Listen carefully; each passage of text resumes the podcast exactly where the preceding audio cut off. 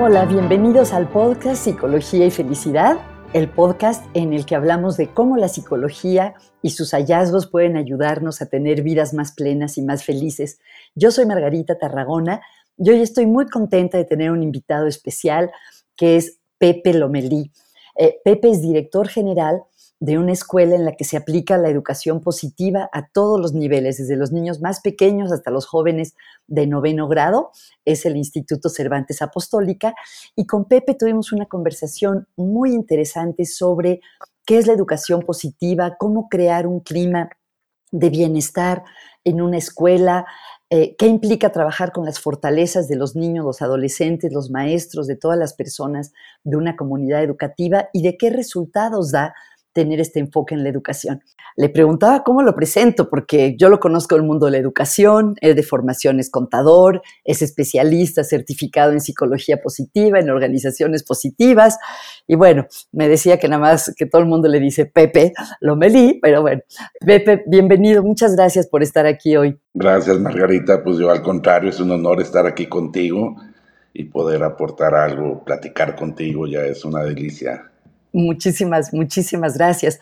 Em, ¿Por dónde empezamos, Pepe? Siempre em, me da curiosidad preguntarle a, los invitados cómo definen lo que hacen. Si tú llegas a una cena o alguien te pregunta, ¿y usted qué hace?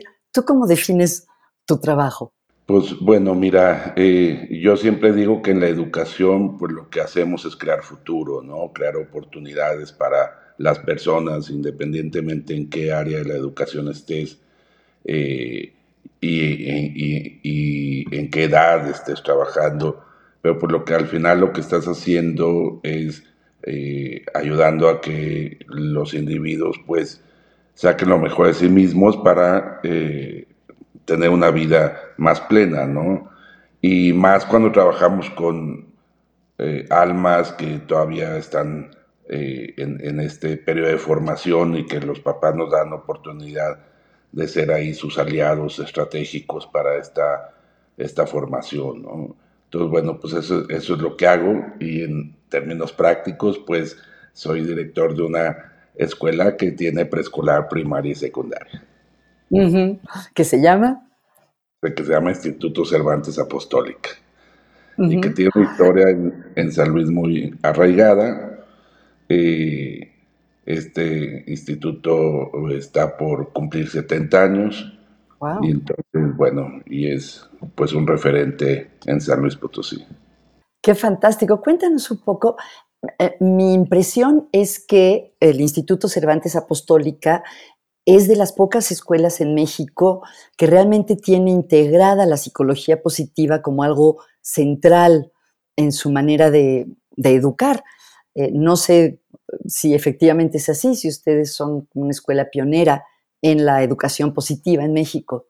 Pues mira, pionera o si somos los únicos o los únicos, mm, no, no te, tengo el dato, pero, pero sí, bueno, pues, efectivamente sí hay vemos pocos y sí lo tenemos muy integrado, ¿no? Nosotros tenemos, desarrollamos un eh, proyecto educativo, le llamamos así eh, proyecto porque lo primero que definimos es que iba, iba a estar siempre en constante revisión, no, nunca acabado, y, pero que dentro de ese proyecto pues, ahí, iba a haber tres diferenciadores básicos, ¿no?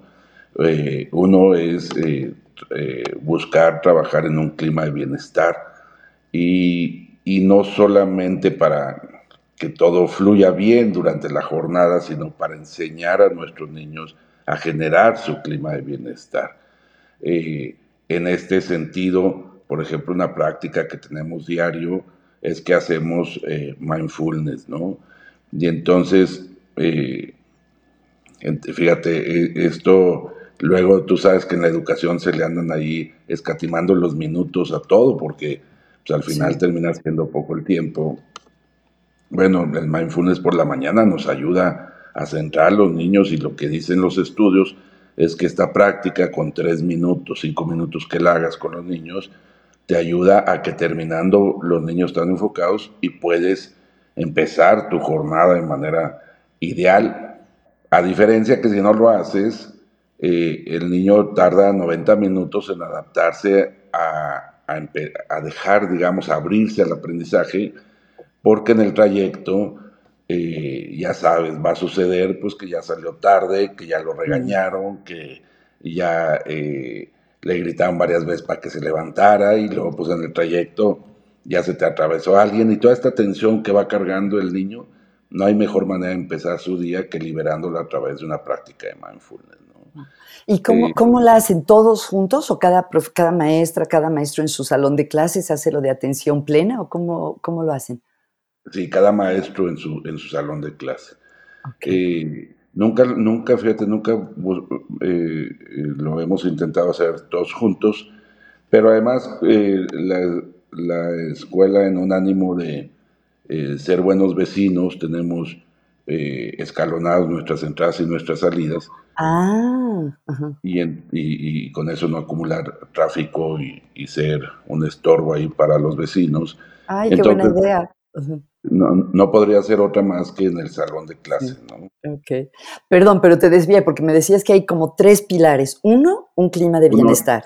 Uno, es el clima de bienestar. En este también, pues hemos, eh, eh, hemos hecho acciones, algunas no muy populares, por ejemplo, cambiar de una cafetería a un eh, comedor eh, nutricional. ¿Y, cómo es? Bueno, pues dejaste de tener los burritos y los... y, fíjate que incluso puede haber burritos y gorditas, pero, pero ahora, a la hora que, se, que tú desayunas ahí, pues trae un... un eh, está preparado por un equipo de nutriólogos que lo que te dan pues eh, eh, es un desayuno balanceado, ¿no? Y, y, este también en un intento de ir ayudando a nuestros alumnos a que sepan, eh, sepan comer, sepan investigar lo que comen. Hay alumnos, hay platillos que se desarrollan por los alumnos mayores, por los alumnos de secundaria, a partir de la clase eh, de matemáticas y de parte de la clase de química y, con esto entonces van estudiando ahí los componentes caloríficos, nutricionales, tal, y ellos proponen platillos, esa es una práctica. Pero lo que nosotros buscamos pues es cambiar los hábitos alimenticios y tratar de salirnos de la estadística tan horrible en México de eh, las enfermedades y las muertes por la mala alimentación, particularmente por alto consumo de azúcar, ¿no? Entonces te digo, son estas acciones que tú sabes que hablar de un clima de bienestar es muy amplio, pero eh, son este tipo de acciones, ¿no? En el, en el tema de la clase de educación física dejó de ser eh, la clásica, el clásico momento de solamente eh, jugar algo, practicar algún deporte, sino además de hacerlo, hacerlo en conciencia de, tu salud, tu bienestar, tu aseo y tal, ¿no? Y luego el otro, otro de los pilares es un enfoque en fortalezas. Yo le eh, platico a los papás que conocerse desde las fortalezas entre los niños, primero, pues lo, primero que fortalece es la, autoestima del propio niño, ¿no? Pero además también fortalece el respeto, entender que, eh, eh, que no, por más que nosotros pongamos un estándar en la vida, pues cada uno de nosotros somos diferentes, con fortalezas totalmente diferentes y que tan válidas son unas como otras, ¿no? Cuando trabajamos, además de con los niños, tenemos un trabajo con los papás para eh, modular en el año para explicar todos estos temas, pues una de las cosas que les que hacemos mucho énfasis es eso, ¿no? Si tenemos hoy que hacer un trabajo donde necesitamos que alguien esté que, sea creativo, alguien que sea muy ordenado, tal, pues esas fortalezas eh, todas son válidas y todas aportan, ¿no? En el mismo deporte, eh, tener alta variedad de deportes, pues una de las cosas que hemos querido hacer es explorar las fortalezas en, el, tema físico de cada niño y no ser, eh, quizás hablamos los directores de, lo que nos tocó, y no ser una escuela donde si eres buen futbolista eres de primera Y si no, pues es de segunda, ¿no? Entonces le intentamos a todos los deportes posibles, ¿no? Eh, y el tercer diferenciador es la innovación, y que yo diría que en las escuelas no debe ser un, diferenciador, debe ser una práctica diaria, ¿no? Porque la educación cambia todos los días. Y una cosa que les decimos a los papás es que a la escuela que estás entrando hoy, eh, primero primaria y vas a salir en, eh, noveno grado, pues seguramente va a ser radicalmente diferente, aunque muchas cosas eh, se vayan dando poquito a poquito, pero siempre estamos buscando cómo innovar, que se oye muy padre, es más, eh, como argumento de venta se oye muy padre. En la práctica, cuando entras y ves que nada de lo que tú aprendiste en tu momento ya te ayuda con tus hijos. Entonces el papá se siente muy frustrado, ¿no? Porque, pues es que yo lo hacía así, sí, pero es que tú estudiaste hace 25, 30 años tu primaria, ¿no? Y estamos trabajando con tus niños, ¿no? Y luego, eh, te digo, ya cuando se meten al rol es muy fácil, pero siempre estamos buscando, eh, yo les digo, los papás siempre estamos en constante reflexión si lo que hicimos hasta ahorita está bien o hay una mejor forma de hacerlo, ¿no? Qué, increíble, Pepe. Me encantaría, al hablar de esto de bienestar, de fortalezas, de innovación, tú ya espontáneamente me diste algunos ejemplos. Me encantaría que nos, si, pusiéramos, si pudiéramos hacer como una visita virtual a un día en una escuela centrada en educación positiva, como es el Instituto Cervantes Apostólica, ¿qué haríamos? ¿Qué veríamos? ¿Podríamos hacer un recorrido así que nos diera una probadita de cómo se ve el bienestar, ya nos diste algunos ejemplos, cómo se ven las fortalezas en acción. ¿Nos podrías contar más?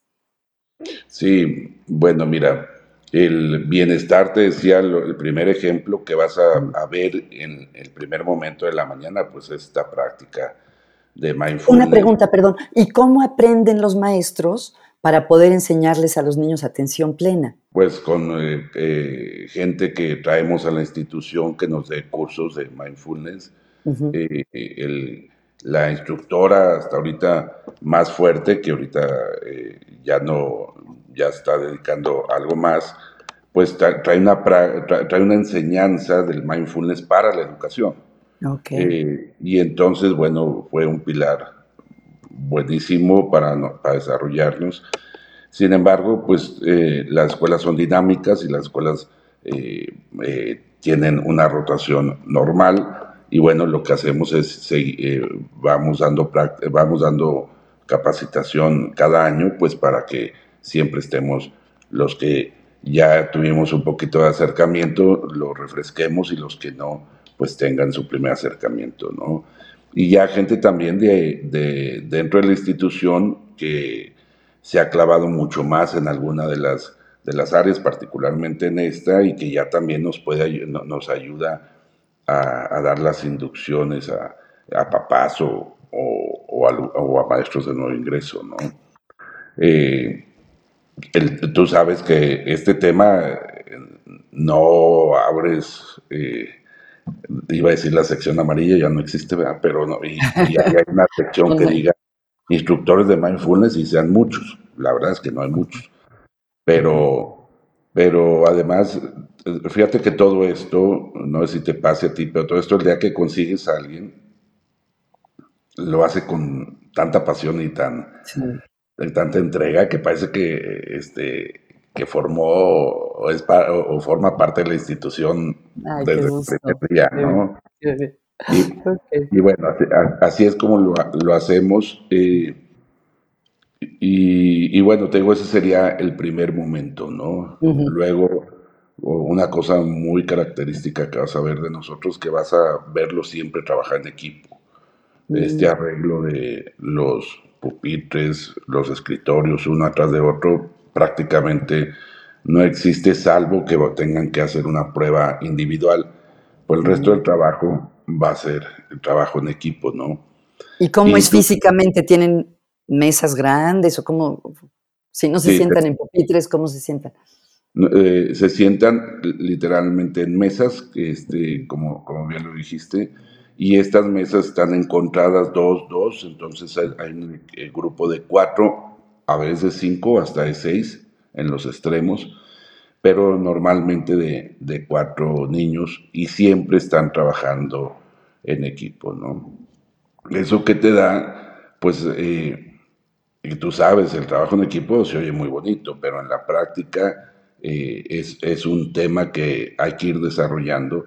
Y qué mejor que empieces desde el primer día de clase que los niños se acostumbren a trabajar en equipo y vayan teniendo, eh, por un lado, la conciencia de que su aportación es válida, pero por otro lado, que el respeto a las aportaciones de los demás es tan válida y, debe ser tan bienvenida como la tuya, ¿no? Eh, y, bueno, pues esto va fortaleciendo ahí las relaciones humanas entre ellos de una manera positiva. Así van a transcurrir el, el resto de su, de su día y, y, luego van a tener o una clase de educación física una clase de educación artística donde eh, te decía ya en la educación física, me paso a la educación artística, también hay una propuesta de que los niños vayan sacando, eh, vayan descubriendo para qué son buenos en el, en el, arte y vayan también aprendiendo que el arte pues es una ventana de tu alma donde puede, te puede ayudar a expresar cualquier emoción que traigas, ¿no? Eh, el otro trabajo que, que, se hace con mucha intensidad es este de, de el reconocimiento de emociones, ¿no? Mm. Cada maestra trabaja de manera diferente, pero hay en algunos salones que, que llegas y, y, vas a encontrar eh, la carita de la emoción como llegó el niño, y al rato la carita de la emoción como está el niño, y al rato la carita de la emoción como salió el niño. ¿no? Ellos ¿Y el propio, el propio niño la dibuja o algo, o cómo son las caritas? El, el niño tiene eh, su carita, su eh, representación, y va y la pone en la emoción con la que llega y luego está que está. Entonces eso también nos ayuda mucho porque si el niño llega y pone eh, su carita, por ejemplo, en, en, en, la tristeza o en el enojo, ya mm. sabes, ¿no? Y, y, y, ya las maestras van entendiendo cómo es ese niño y si eso necesita que la maestra llegue y le dé un abrazo, pues necesita que le dé un poquito de tiempo, ¿no? Pero eh, pero ya no hay una interpretación más que la emoción que, que, puso el niño, ¿no? Tú sabes que luego somos muy buenos para interpretar, ¿no? Ese niño no, le, no, le, gusta venir a mi clase, no, no es cierto, viene de un mal momento, viene triste o bien enojado y, y, y, por eso te lo está diciendo, ¿no? Eh, esto, eh, este tema de las emociones en, en la en los niños es muy transparente eh, y, y, a veces, no sé cómo decírtelo, es muy doloroso conocer sus porqués, ¿no? Son muchos niños y siempre traes a, a, alguien que conoce sus porqués de una, de una emoción de tristeza o, eh, pero bueno, como directivo, como profesor, te ayuda a que sepas qué está pasando y entiendas que si hoy no quiere contestar no es una rebeldía, sino es una emoción que lo trae prácticamente mudo, ¿no? Mm. Y que entonces eh, puedes hacer algo desde otro aspecto. Nosotros hemos fortalecido nuestro equipo de psicología y con este enfoque de la psicología positiva y entonces, pues bueno, ahí, desde ahí se trabaja, ¿no? Eh, y, y, bueno, eh, eh, luego cuando salen los pequeños ya de su jornada normal, de su jornada escolar, pueden quedarse otro rato en la escuela para eh, hacer otro deporte o hacer alguna otra actividad artística o científica que, que, quieren hacer, ¿no? Eh, y esto de que ellos escojan qué quieren hacer, apropiarse del conocimiento que quieren tener, pues esto también eh, ayuda mucho, ¿no? Y también hay una área extensa de lo que pueden hacer, puede quedarse a clase de ajedrez o a clase de robótica o puede quedarse a jugar fútbol o básquetbol o, los, o los, todos los deportes que tenemos, ¿no? Pues así fluye un, día a día de, mis niños. Y, bueno, no sé si fui claro ahí. Sí, sí, sí. Oye, y me dio, me dio curiosidad una, una cosa. Cuando dijiste que es un clima de bienestar, pensé como que no solo en los niños, sino en los maestros, los adultos que trabajan en la escuela, hacen algo en particular para el, para el bienestar del, pues, del personal, del, de los maestros y otras las personas que trabajan en la escuela? Sí, fíjate, ya, sé que te voy a comentar que es otro ejemplo y que vas a ver en la apostólica. Vas a ver niños queriendo vestir su prenda del instituto. Es decir, nosotros no tenemos una, no les obligamos a que el lunes sea un color y el martes otro. Y, las prendas que, que hay diseñadas por el instituto son para dar sentidos de sentido de pertenencia. Y de repente te encuentras ahí a tus alumnos en otro lado en un día que no tienen que usar nada de la, de la institución y están ahí con su camisa de los locos. Ay, qué bonito. Este, y a mí me ha tocado me ha tocado encontrarme a niños en la peluquería y que me dicen, oye, yo voy en la escuela de los lobos. Entonces, este sentido de pertenencia que también de engagement este, de los niños, pues también ayuda mucho. Los maestros trabajamos eh, eh, también bajo, eh, te puedo citar varias, varias cosas muy, muy puntuales. Una, pues la capacitación, el trabajo sobre su persona, no solamente sobre, sobre sus habilidades docentes, ¿no? Nosotros tenemos muy claro desde el consejo directivo, que desde la asociación civil, desde la asamblea, que, si, que lo primero que tenemos que hacer es ponerle a los maestros herramientas para eh, que sean personas más plenas. Eh, y entonces gran parte de, nuestro, de nuestra inversión en capacitación, en tiempo y en dinero, pues es hacia la persona. Eh, conocer herramientas que te pueden ayudar a llevar una vida más plena. Y luego las otras, la otra parte, pues sí es para desarrollo de habilidades docentes. Pero también eh, con algunas cosas muy puntuales, ¿no? una de ellas, nuestra forma de vestir, por ejemplo, ¿no? ¿Cómo es? cuando, cuando yo llegué era muy formal, entonces tú veías eh, con chaleco y saco a todas las maestras con zapatillas muy elegantes, pero eh, pues desde la vestimenta tienes que favorecer que ellas estén a gusto para dar una, clase a gusto, ¿no? Y entonces, eh, a cada dos años que hacemos cambio de uniformes, pues no se hace desde la dirección general o desde recursos humanos que dice así me gusta, sino se, hace, eh, se, hacen algunas propuestas, se invitan a algunos maestros, maestros, bueno, más maestras que maestros, y, y ellos van, eh, van determinando cómo vamos a vestir los siguientes dos años, ¿no? Eh, a la hora también nosotros decimos, cuando trabajamos, trabajamos muy duro, y cuando convivimos, convivimos también muy bien, ¿no? y tenemos algunas actividades eh, muy propias para ellos, como un campamento de integración al inicio del ciclo y luego las fiestas. Eh, ¿Se van, ¿se van a un lugar diferente o es en el mismo campus de la universidad? No, nos vamos a un lugar. Te preguntaba si el campamento. Nos vamos a un lugar diferente eh, donde se acaba toda, toda jerarquía formamos, ya sabes, equipos ahí para competir ahí en, campo traviesa y enludarnos y tal. Y, y es eh, meramente integración, son actividades diseñadas para que nos conozcamos todos y para que, eh, eh, como somos tres secciones, pues para que entre todos nos conozcamos. Al final son 200 personas las que trabajan para la institución, entonces de repente si no haces esto, pues puedes pasar la vida y no conocer más que la gente. Claro, claro.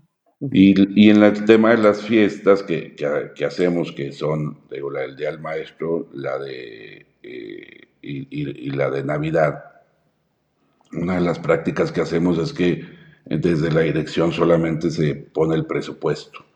Y entonces decimos, esto es con lo que nos podemos gastar para esta fiesta y ahora le toca a la sección secundaria definir cómo se quiere la fiesta, ¿no?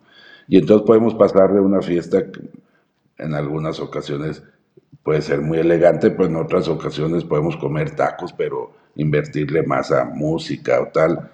Y esto ha hecho eh, una gran diferencia en la forma de llevarnos todo el personal. No parece nada, pero ha hecho toda la diferencia. Mm. Cuando en la primera fiesta que yo asisto, cuando llego como director, que es la de Navidad, pues era lo más normal es que eh, incluso retrasabas un poquito la, la, rifa porque sabías que después de la rifa todo el mundo se iba, ¿no?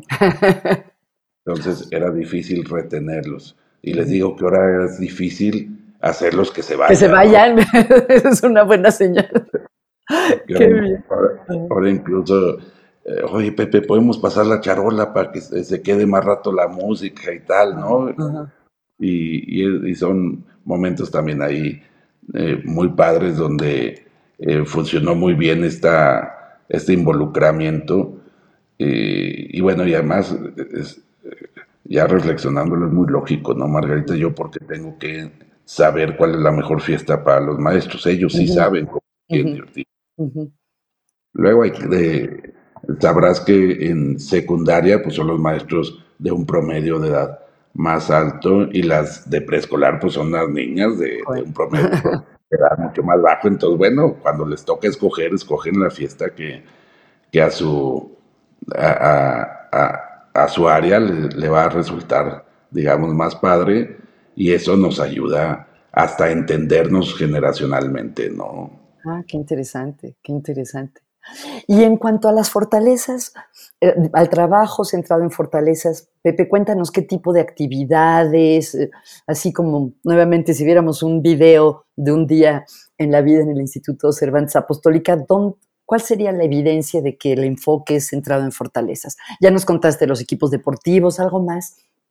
En este, en este trabajo en equipo, perdón que ahí a lo mejor ya no terminé, en este trabajo en equipo, lo que te decía, se oye muy bonito, pero al final genera, eh, como cualquier otra convivencia, pues ciertos desacuerdos y fricciones, y ahí es donde se les invita siempre a los niños a reconocer desde, qué desde tu persona qué fortalezas tienes, pero también tu compañero cuáles tiene y cómo esto nos ayuda a ser un mejor equipo, pero también bajo un, un, esquema de respeto de que cada quien reconozca las fortalezas propias y de terceros como válidas, como útiles y, y además como naturales, ¿no?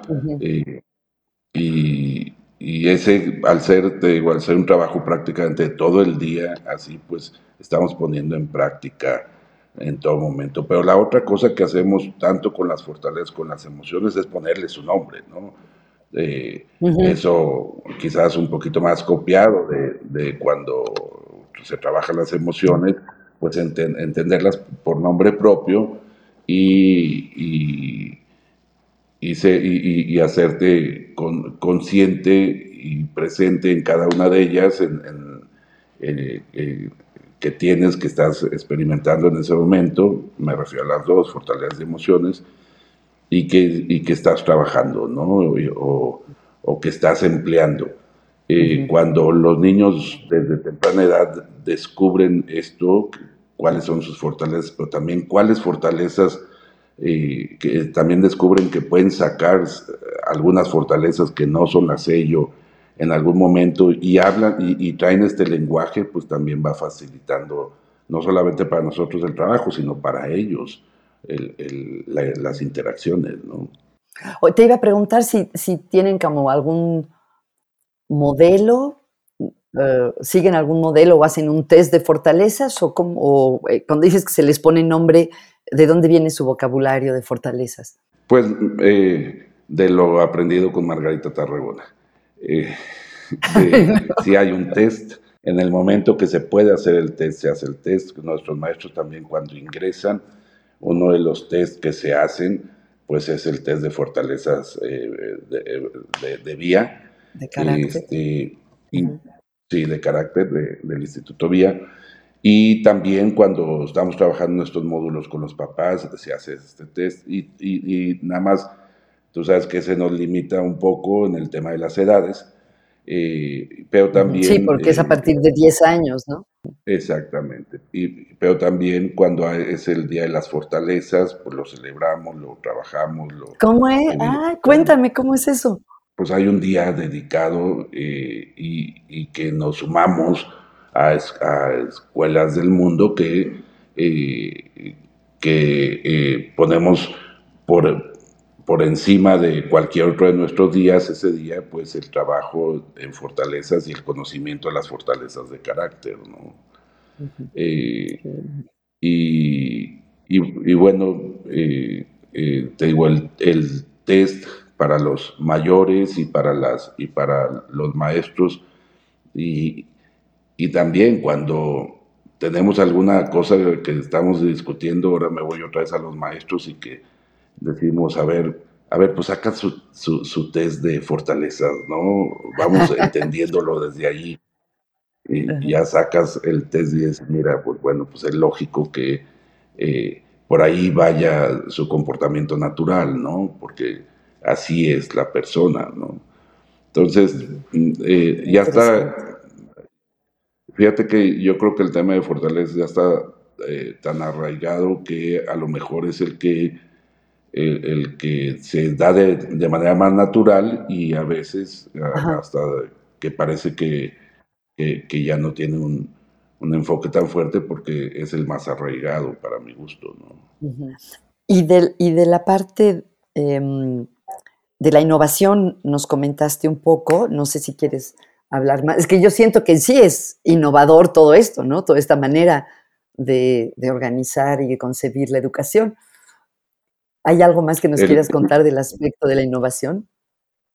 Pues mira, la innovación, como te decía, no, debería ser un, diferenciador de ninguna escuela, debería ser algo que trae ya en, la, en, el ADN, eh, porque pues al final cambia radicalmente y, con mucha velocidad esto, eh, el tema de la educación. Ahorita, por ejemplo, ayer que me junto con mi equipo de, de Kinder, eh, se ven muy marcados algunos rasgos que seguramente vienen de la pandemia.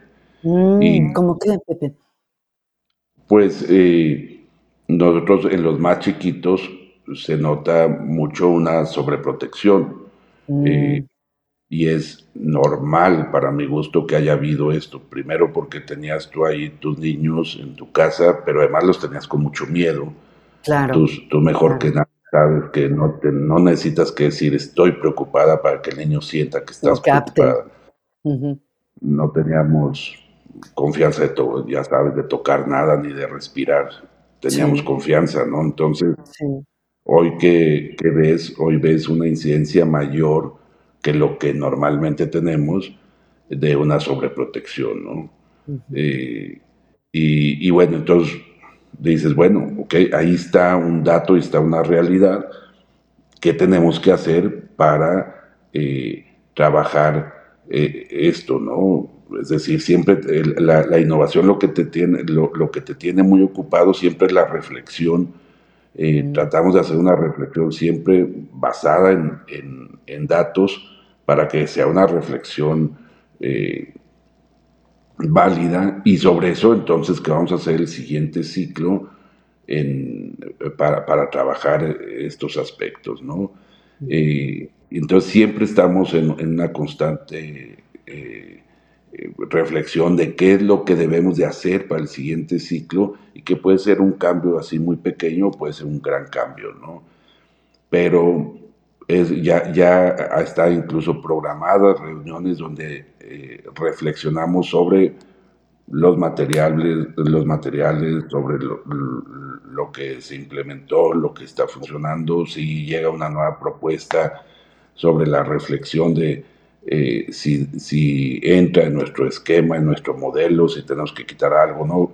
Pero te digo, incluso está calendarizado donde hacemos estas reflexiones para que no sea la innovación algo que se nos ocurra en algún momento, sino algo que vaya sucediendo de manera ordenada siempre en la institución y que ni siquiera dependa de liderazgo, ¿no? sino que todo el mundo ya estemos en esta, metidos en esta reflexión siempre para, y, y, eh, en la reflexión para generar los cambios para el siguiente ciclo y, y esto siempre decimos, pues siempre como centro de, de decisión, pues la carita de, del estudiante, ¿no?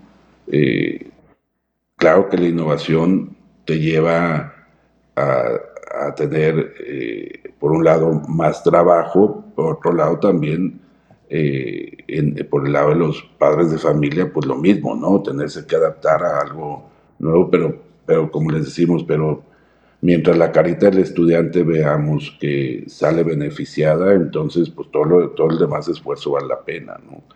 Y caben, y, y caben además cualquier propuesta que llegue, ¿no? Que de maestros, de alumnos, una de las cosas que hacemos con los niños es que eh, llegan con cualquier director y dicen, oye Pepe, eh, me vengo a quejar de que no estamos, eh, tiramos la basura en, un solo basurero y, lo, y entonces no estamos separando y el medio ambiente y tal, ok, qué bueno que te vengas a quejar de eso, pero ¿qué me propone? Y muchas veces, pues a lo mejor ahí no trae nada, se van con, con su maestra, les eh, los encamina que, cómo se debe hacer una propuesta, llevar datos, llevar eh, soluciones. Y de esa manera, por ejemplo, te puedo decir que hoy los basureros, precisamente la, la separación de, de, residuos es a partir de un proyecto que nos plantean los niños. Tenemos un laguito donde tenemos unos peces, una piletita, no es un laguito, es una piletita donde hay peces por un planteamiento de, los niños, una propuesta de los niños. Producimos el 100% de nuestra energía eléctrica, que, eh, que la propuesta, eh, hay desde luego que hay una propuesta del Consejo porque fue una inversión muy fuerte, pero la propuesta de los eh, viene también de los niños, ¿no? De cuidar el medio ambiente y trabajar con energía solar.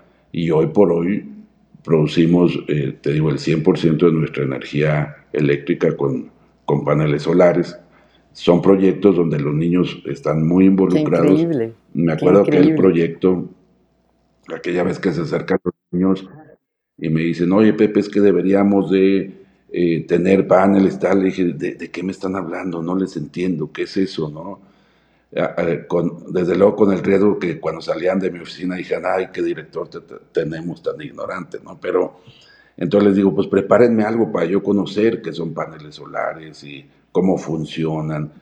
Y, entonces al rato regresan con un proyecto a su alcance y, por otro lado es cierto que el, el eh, consejo ya traía también esta visión de hacerlo y entonces empatamos las dos cosas y claro que los niños se sentían muy orgullosos de que su propuesta haya generado una acción tan importante en, la institución. ¿no? Qué fantástico. Pepe, algo que se me hace muy interesante es que, eh, como tú sabes, hay investigaciones que indican que en las escuelas en las que se implementa la educación positiva, no solo los niños están más felices, sino que también tienden a tener un mejor desempeño académico. ¿Es el caso para ustedes? ¿Tienen alguna evidencia o retroalimentación o algo que indique que este enfoque centrado en el bienestar, en las fortalezas, en la innovación, tiene ventajas académicas? Pues mira, déjate digo, Margarita, que por deformación soy totalmente numérico. Qué claro, qué bueno. ¿no? Pues, siempre que hay algo que, alguna propuesta, pregunto, ¿y cómo la vamos a medir? ¿no? Y, nosotros nos medimos desde preescolar con pruebas eh, de, la madurez de los niños hasta eh, secundaria, hasta noveno grado, con exámenes eh, estandarizados que de las de, evaluadoras prestigiadas como Cambridge, como el College Board, pero además, pues nuestros muchachos salen de ahí a hacer exámenes a prepas y también de ahí recogemos información que nos es muy válida.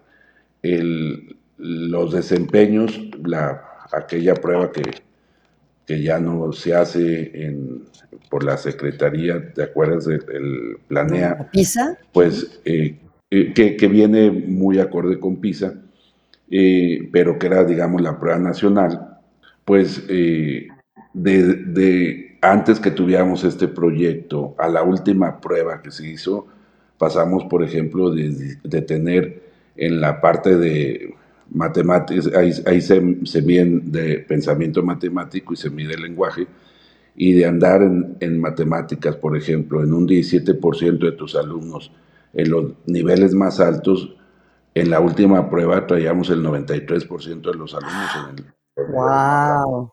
¡Wow! ¡Qué increíble!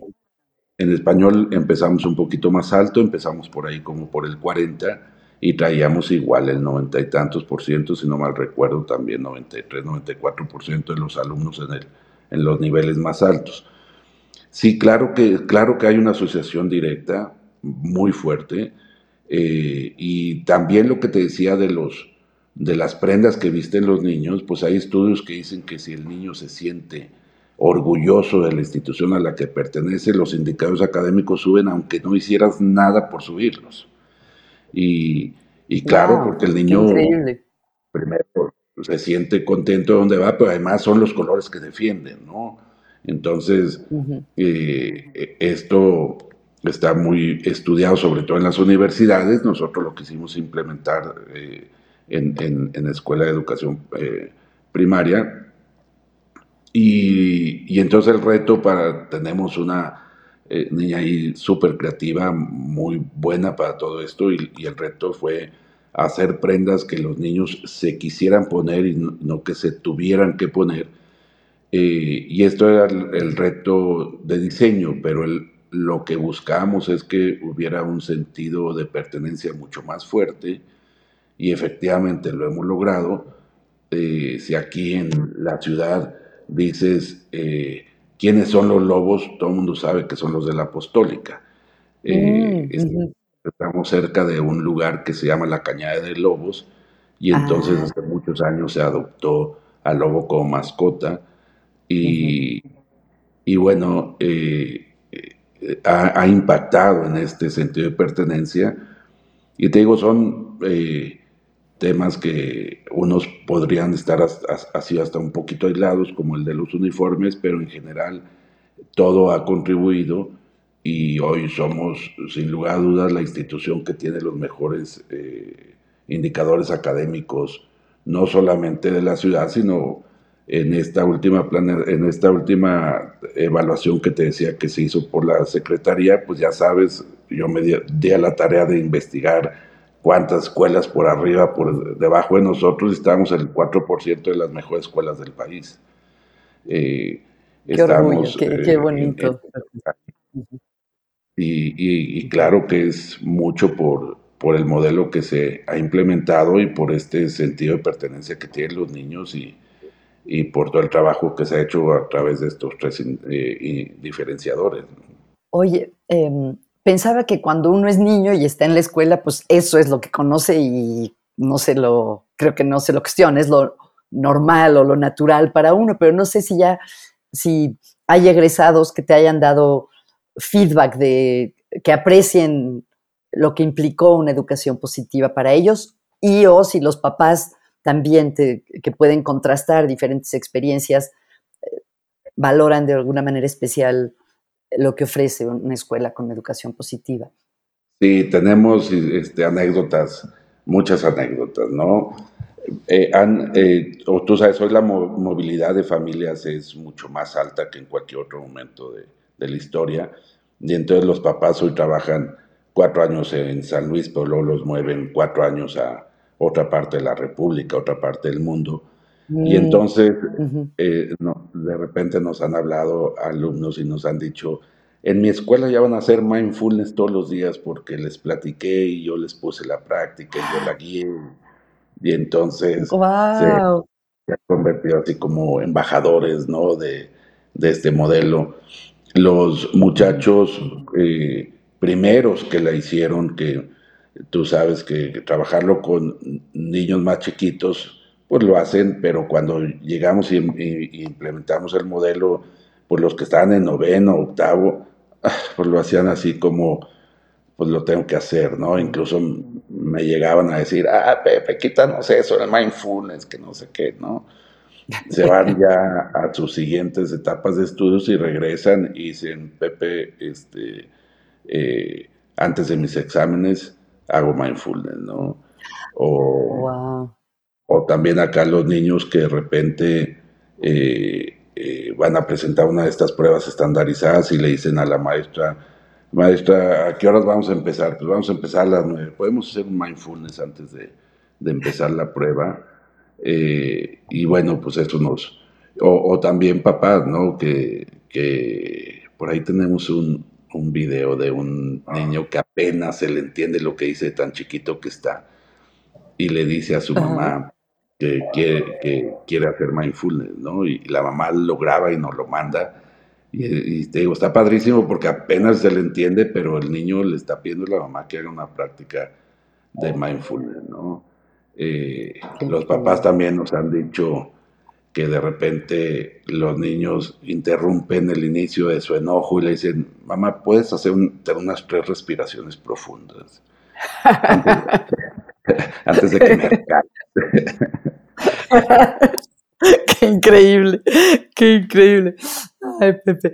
Oye, Pepe, siempre le pregunto a, mis invitados qué están leyendo en este momento o viendo, algo que ahorita este, te interese especialmente. Hay un libro que me regaló una mamá eh, de ahí, de, que ya salieron sus hijos y mm. que eh, también eh, se clavó mucho con los temas, ¿no? Y, que no solamente era por estar alineada con lo que hacemos y con hijos, sino de manera personal, ya se metió mucho Claudia Ramírez. Eh, eh, y ya, dudé si es Ramírez, pero es Claudia, eso sí. y me regaló un libro que habla de esta conexión que hay entre el cerebro y el corazón y que también con ya estudios científicos que demuestran esta parte donde el corazón pues también tiene una función ahí, eh, digamos, cerebral, ¿no? Eh, y está interesantísimo y cómo estas eh, conexiones pues hacen que efectivamente no sea solamente una expresión, una expresión decir que sientes que eh, que el corazón te guía, sino que hay verdaderamente ya estudios que demuestran que sí hay esa parte de inteligencia en el corazón que sí te puede guiar, ¿no? Ese me ha parecido sumamente interesante y quedamos además de que una vez de que cada uno lo leyera por su parte, pues nos íbamos a juntar a, a platicar sobre ello, ¿no? Y a ver cómo además sacábamos ahí algo para, para implementar en, en la escuela por mi lado y ella en lo que hace en su vida, ¿no?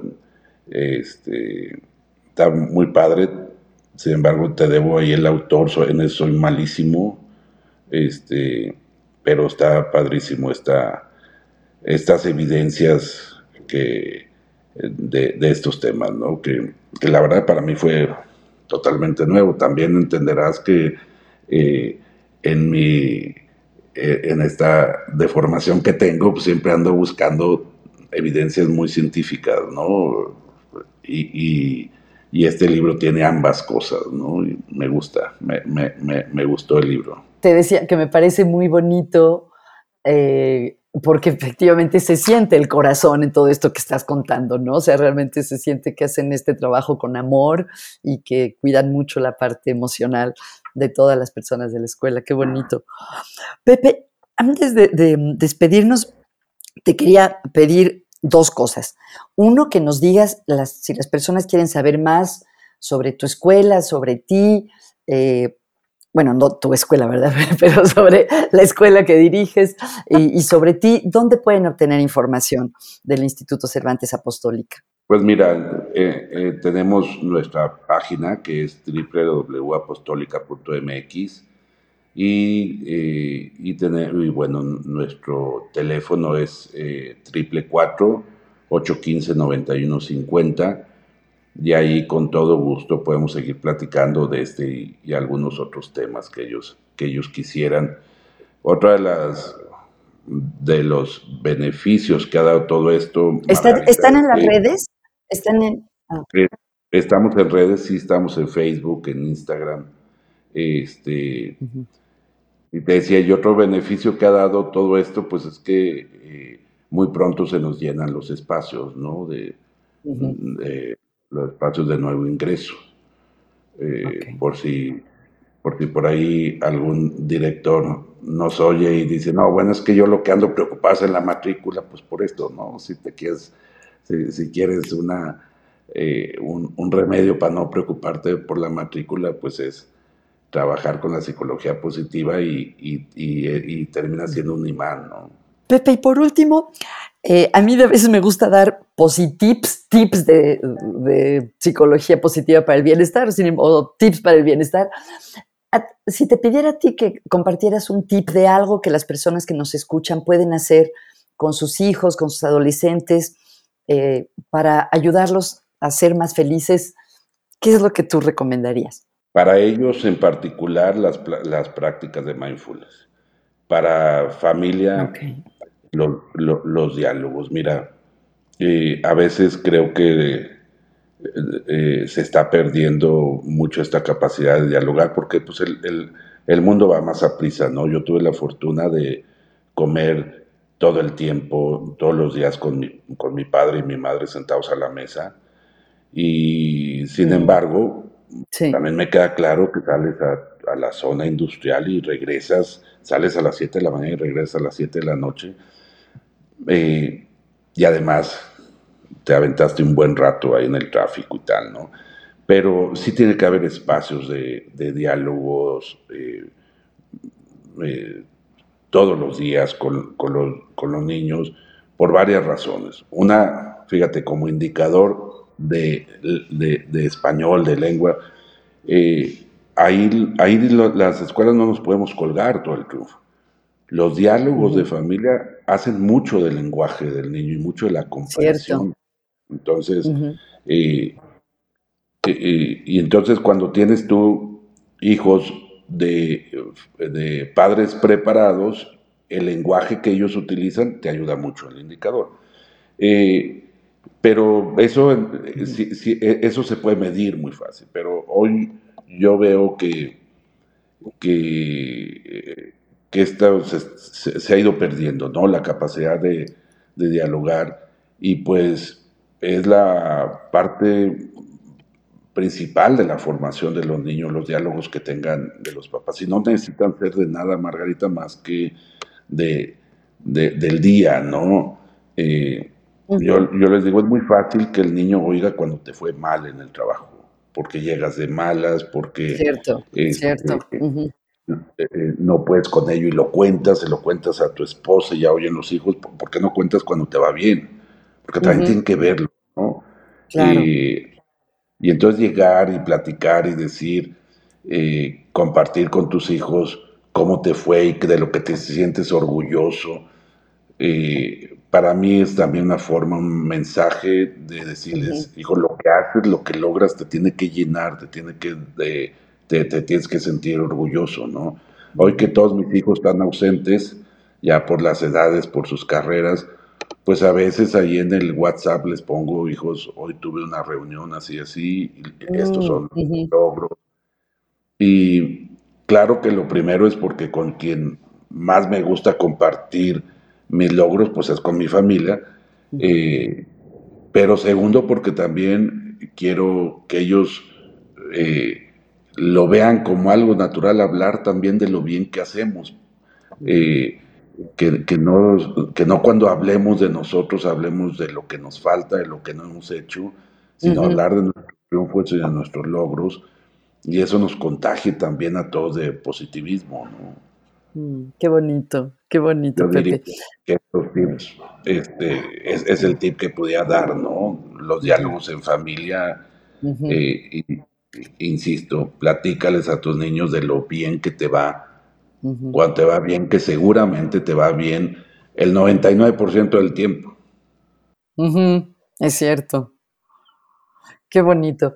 Pepe, pues ha sido un placer hablar contigo, eh, escuchar sobre cómo han venido desarrollando este proyecto tan bonito de educación positiva en el Instituto Cervantes Apostólica. Te agradezco mucho tu tiempo y ojalá sigan con este gran trabajo que te hace sentirte orgulloso y a los niños y jóvenes de la escuela también. Qué maravilla. Muchísimas gracias. Muchísimas gracias a ti, Margarita. Siempre un placer platicar contigo ya extrañaban una plática. Sí, hacía mucho tiempo. Sí, ya llevamos un buen rato. Eh, y bueno, qué padre que sigas en el tema, que sigas impulsándolo. Siempre eres un referente para mí, eres mi sensei en estos temas. Siempre sales a, la luz cuando estoy hablando de algo como esto, que me dice la gente, ah, qué padre que conozca. Le digo, no, si hay alguien que conoce de esto es Margarita Tama. No es así, pero muchas, muchas gracias. Gracias, Pepe. Si les gustó este podcast, por favor, recomiéndennos, díganle a alguien, porque se ha visto que la manera en la que la mayoría de las personas empiezan a seguir un podcast es si se los recomienda a alguien en quien confían. Muchas gracias.